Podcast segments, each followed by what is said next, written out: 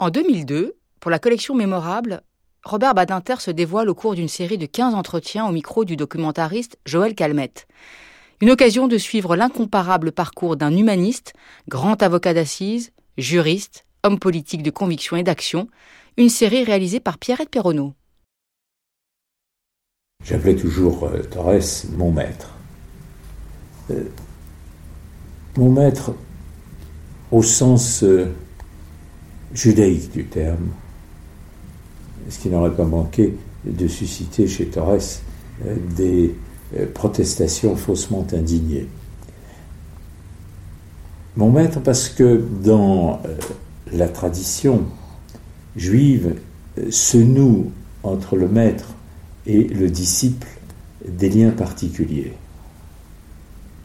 Le maître donne au disciple l'enseignement, lui apporte non seulement la connaissance, mais ce qui est plus important, la révélation de ce qui est et de ce qu'il lui doit être.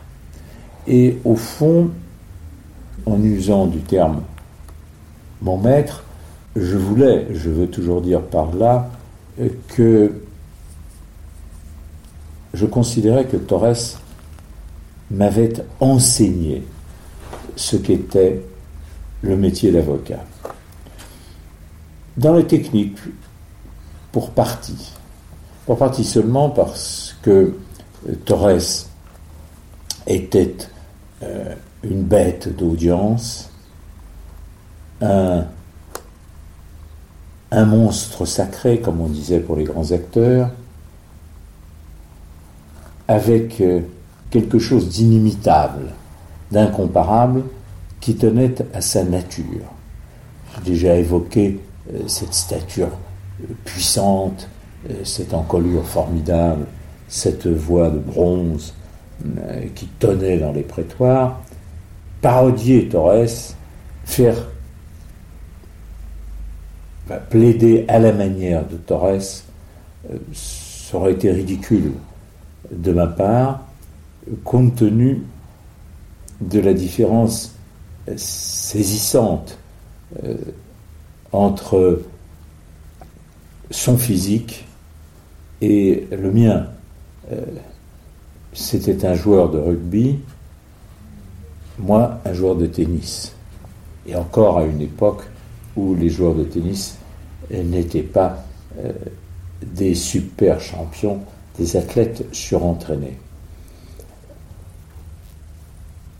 Comme le disait d'ailleurs Torres lui-même, euh, et à ceux dont l'éloquence part des tripes, et ceux qui plaident avec leur nerf. Et moi, j'appartenais à la deuxième catégorie.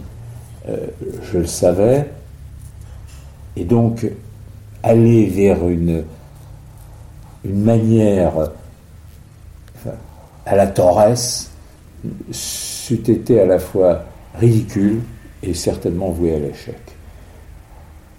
En revanche, euh, ce que Torres m'avait appris, ce que j'avais observé plutôt, parce qu'il n'était pas l'homme à donner un enseignement technique comme un professeur au conservatoire, c'était le contraire de cela, mais euh, je le voyais agir et comme je connaissais parfaitement l'affaire, j'observais comment il la conduisait à l'audience.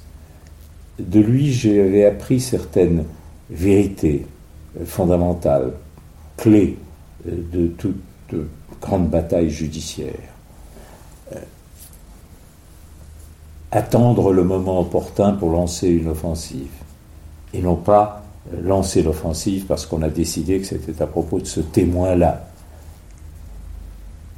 ne jamais à l'audience permettre que se fasse, que se durcisse euh, ce que j'appellerais la plaque de glace, la banquise, euh, cette espèce de froideur qui s'installe entre les jurés et euh, l'avocat. À partir du moment où elle est en place, où l'atmosphère est réfrigérée, l'avocat rencontrera inévitablement cette espèce de, distance euh, qui rend impossible à son propos de franchir précisément cette steppe glacée qui s'étend entre les jurés et lui. Donc casser la banquise dès qu'elle, sent qu'elle euh, revêt la cour d'assises, casser la banquise en lançant, s'il le faut, une offensive apparemment euh, sans portée, je dirais même quelquefois inopportune, à propos d'un témoignage, euh, susciter un incident d'audience, simplement pour empêcher que la glace se forme. Et puis, euh, une règle absolue, ne jamais utiliser de notes quand on plaide. Jamais. que les jurés voient toujours le regard de celui qui s'adresse à eux et que l'avocat ne les perde jamais des yeux. Tout au plus prendre uniquement pour briser le rythme de la parole, une pièce de temps en temps, en quittant le banc de la défense s'il le faut, euh, pour euh, marquer à un moment une distance entre le rôle de l'avocat et l'homme qui parle. Bref, que la vie s'empare ou ne quitte pas. L'avocat et la vie, c'est l'improvisation, la vie, euh, c'est l'éloquence à laquelle on laisse place, avec tous les risques que cela comporte. Bien sûr, on, on risque d'oublier, on omet euh, tel ou tel argument, mais mieux vaut perdre un argument que de perdre le regard des jurés. Il y a là une relation d'être humain à être humain qui est irremplaçable. Tout cela, je l'avais observé, bien d'autres choses aussi, sur la façon de questionner un témoin, sur la façon euh, de se tenir à la barre. Torres avait remarqué euh, que au départ, comme il disait en riant, euh, tu es agité, tu es un agité, Robert. Euh, il faut absolument arrêter de, euh, comme ça, donner le sentiment que tu, tu es en proie à une sorte de transe et que tu bouges trop. Ça déplace l'horizon, c'est très mauvais. Et c'est vrai que j'étais si nerveux à cette époque, plaidant à ses côtés, j'étais tout jeune, j'avais quoi, 23, 24 ans, que j'avais une tendance irrésistible à sortir du banc de la défense et à, aller euh, me promener. Euh, ce qui euh, pouvait être concevable pour un très grand et vieil avocat comme Torres, mais alors, s'agissant d'un jeune avocat, donnait l'impression d'une marionnette furieuse.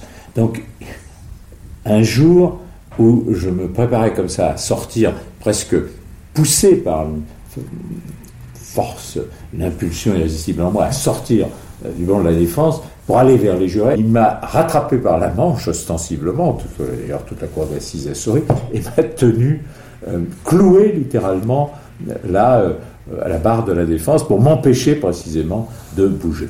Il faut que ces anecdotes, mais simplement pour dire que mm, à la fois il n'enseignait rien, mais il transmettait tout. Je me souviens que Torres disait que il y avait dans le métier ou le rôle de l'avocat une part de sorcellerie. Et c'était une image qui me plaisait, cette image du sorcier. Parce que le sorcier, euh, c'est celui qui euh, fait reculer les limites du monde tel que les autres le perçoivent. Et pour y parvenir, il faut bien faire basculer les défenses de la raison. Et ce n'est pas aisé. Quelquefois, il m'est arrivé, euh, après ces grandes batailles judiciaires des années 70, euh, de penser à ce qui était advenu et de me dire que ce que j'avais entendu euh, sortir de mes lèvres euh, avec évidemment un style et une manière différente, euh, c'était quand même la voix du Père Torres, qui aussi, quelque part, s'exprimait à travers la mienne.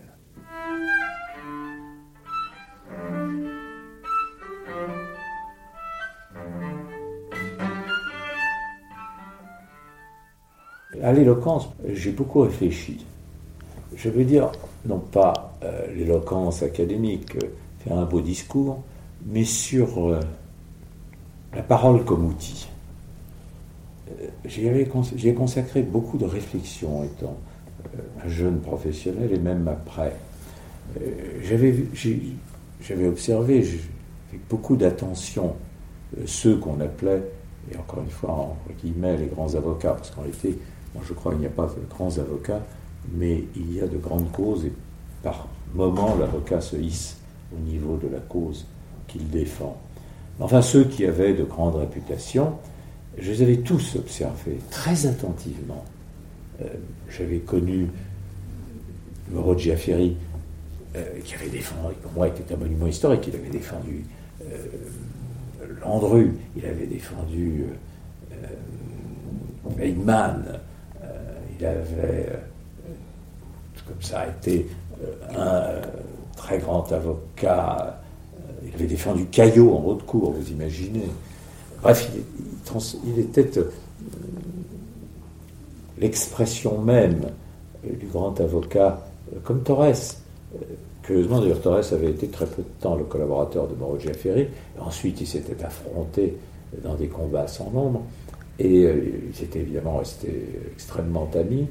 C'est un style tout à fait différent, une pureté de langue très remarquable, un grand instinct de défense, mais sans, je dirais, euh, le caractère euh, presque sauvage des charges du père Torres.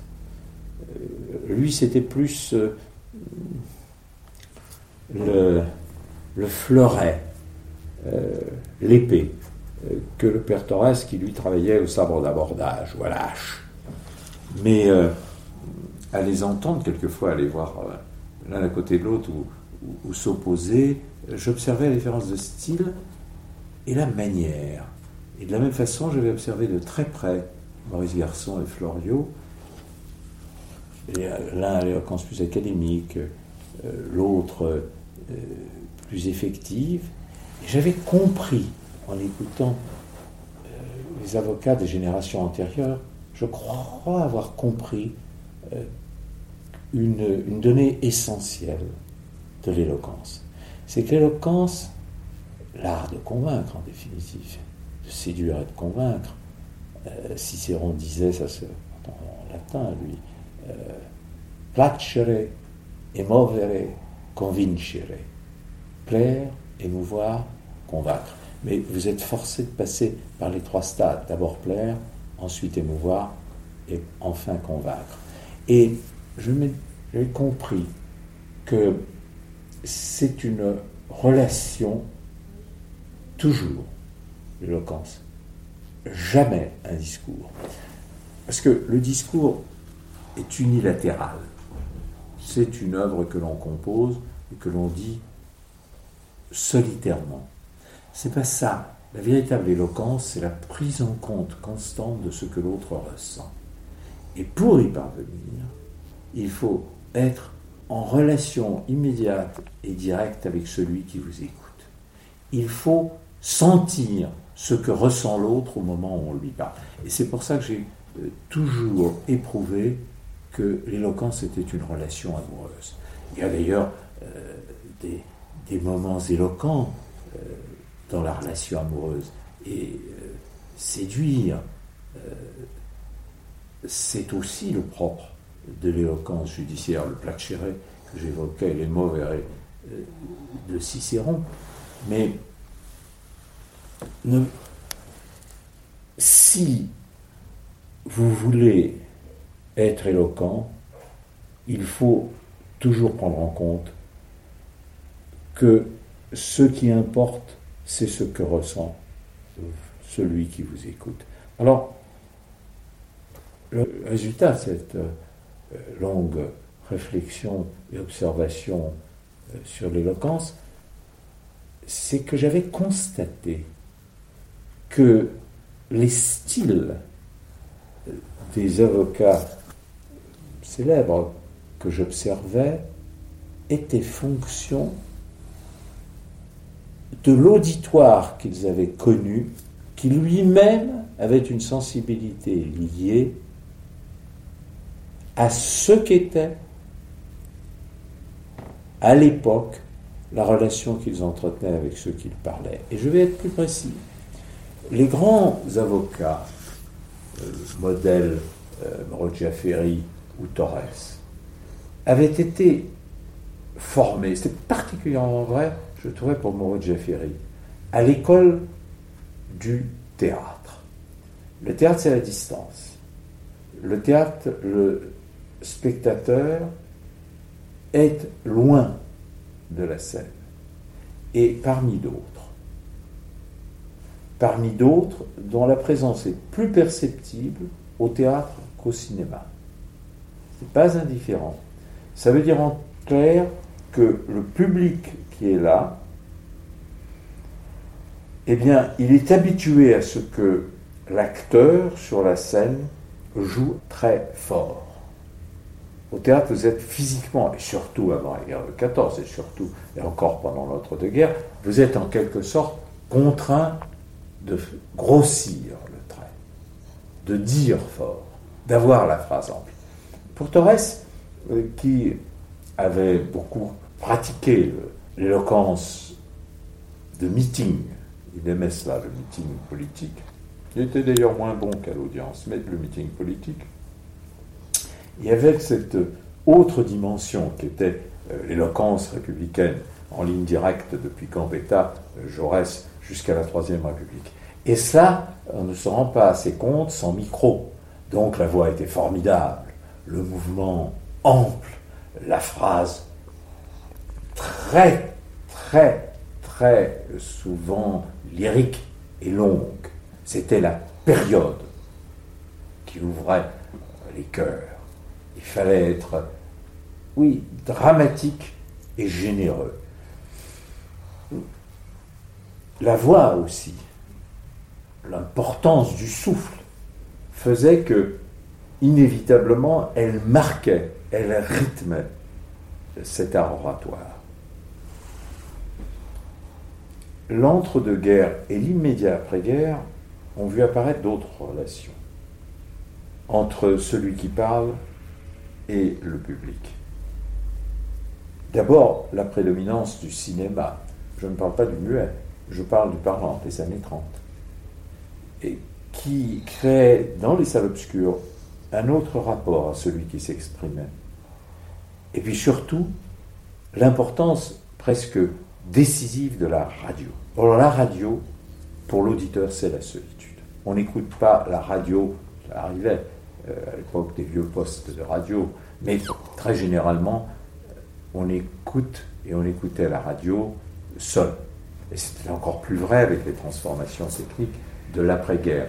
Et la conséquence en a été très considérable sur l'art de convaincre, car à la radio, l'émotion est presque incommunicable la, personne physique de celui qui vous parle se réduit à sa voix. Et comme c'est une voix qui s'adresse à vous, inévitablement, c'est le propos et la qualité de la démonstration dans le propos, le raisonnement, qui l'emporte sur, je dirais, le rapport presque physique de celui qui parle et de celui qui écoute. Mais plus dans le meeting républicain, vous n'êtes pas euh, assis en train euh, d'écouter une pièce de Bernstein ou de Bourdet, euh, vous entendez une voix qui vous parle chez vous et qui est, je ne dis pas désincarnée, mais qui s'adresse d'abord à votre esprit. Alors, le résultat avait été, et ça, Floriot avait très bien compris, que le caractère rhétorique très enveloppé euh, des années antérieures, la longue période, inutilisable à la radio, et la prédominance de l'émotion sur la démonstration, ces temps-là étaient révolus.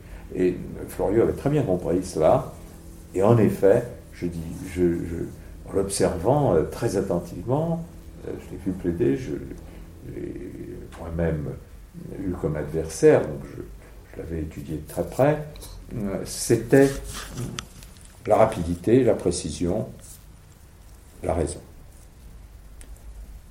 Aux heures décisives, cela connaissait une limite. Parce que euh, rien ne peut changer le fait que quand un homme s'adresse à d'autres, il y a un moment où il faut arracher.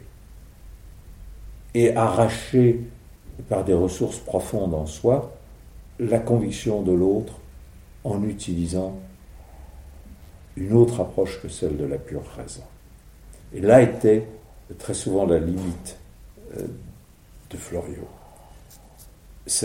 Père Torres, lui, c'était le contraire, c'est-à-dire que euh, tout dans sa nature lui interdisait cette éloquence un peu sèche, nouvelle, et c'était peut-être ça aussi qui faisait que, sentant obscurément qu'il n'avait plus avec les jurés toujours cette même relation, il a quitté la scène euh, avant d'avoir la conscience que l'éloquence le quittait, c'est-à-dire la capacité d'atteindre les autres.